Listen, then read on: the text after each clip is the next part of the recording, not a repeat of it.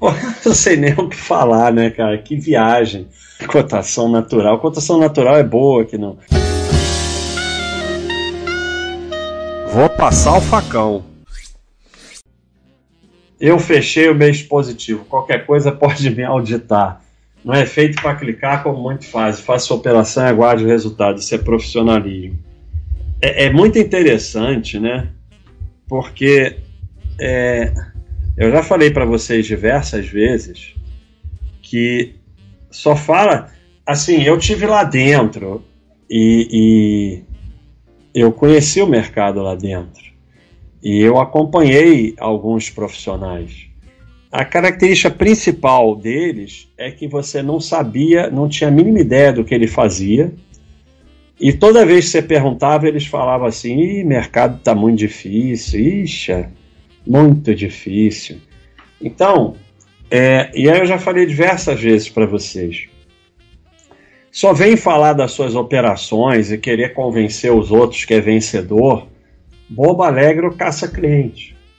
Que o profissional vocês vão, vão percebendo o profissional que não quer virar vendedor de curso, alguma coisa assim, você pode ver, ele vive na sombra, a maioria não sabe nem quem é. E se você perguntar qualquer coisa para ele, ele não responde. E se você perguntar como é que estão as coisas, ele sempre diz que está tudo muito difícil. Então, olha o nível que a pessoa chega para se convencer porque a realidade é muito dura.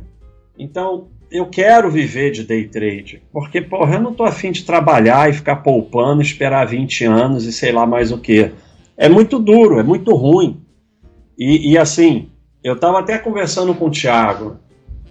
O pessoal fala assim: é, porque esse canal não tem 5 bilhões de pessoas e tal. Primeiro, a gente não, não faz um trabalho profissional vídeo com a cara assim ah", e tal, e não vai para um estúdio produzir e tal. E depois a gente fica aqui é, o tempo todo fazendo isso. Ó. Com essa cara aí, aí que ninguém vai ver mesmo. ah, mas é como eles fazem essas caras assim e tal. Então a gente fica o tempo todo fazendo isso aqui, ó. Lá se foi mais um sonho. Não, a gente fica destruindo o sonho das pessoas, é uma destruição. Então, é, é muito bom acreditar que é possível viver de day trade. E, e, e a pessoa precisa tanto se convencer que ela vem no meu vídeo dizer que está ganhando e que pode auditar. Podem me auditar. Olha o nível de loucura que a pessoa chega. Assim, eu não quero auditar ninguém, nem eu não estou interessado. Se ganha, meus parabéns, eu quero que todo mundo ganhe. Mas é, o nosso trabalho, está aqui a Baixa.com há 20 anos, é criar uma comunidade de pessoas que vão se ajudando e vão evoluindo num caminho que a gente vai criando. Outros vão por outro caminho.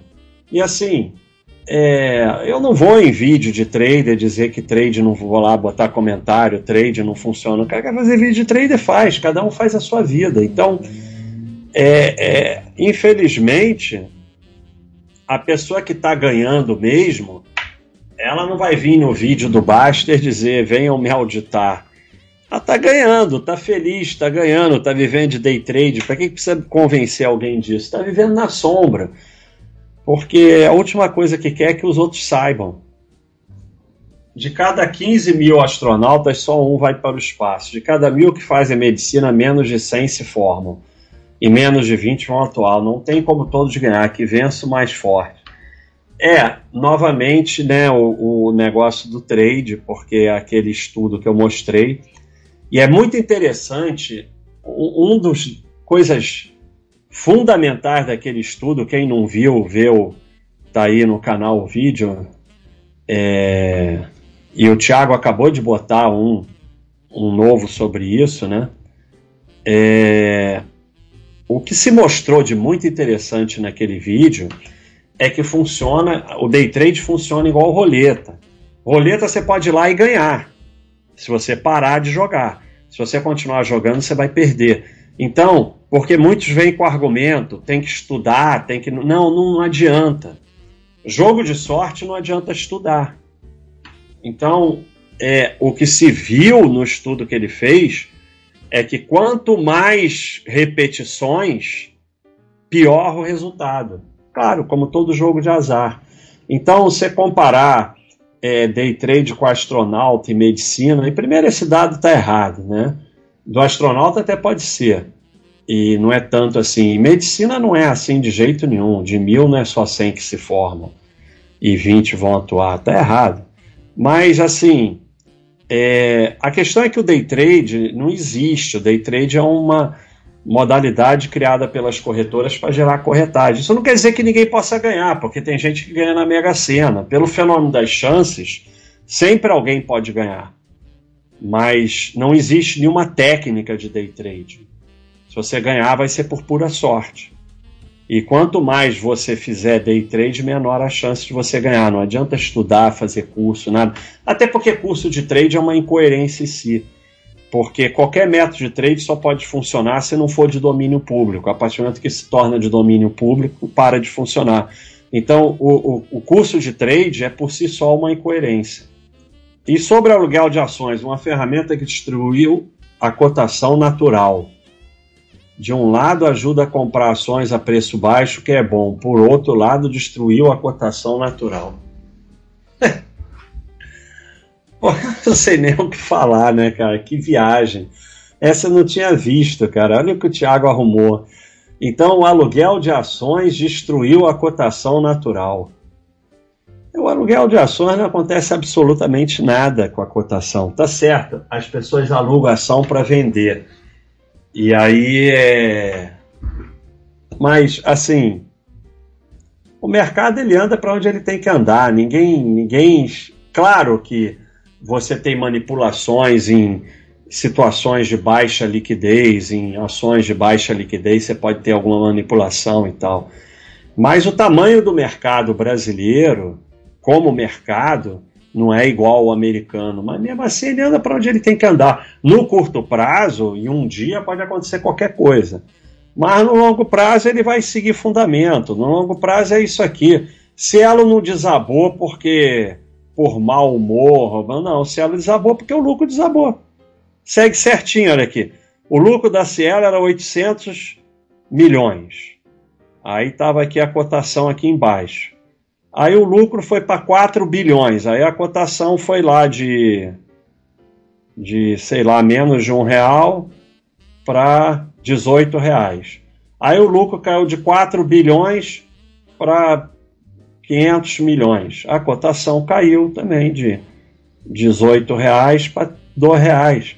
É isso. Agora, um dia pode acontecer qualquer coisa, mas no longo prazo é isso. Vai seguir lucro.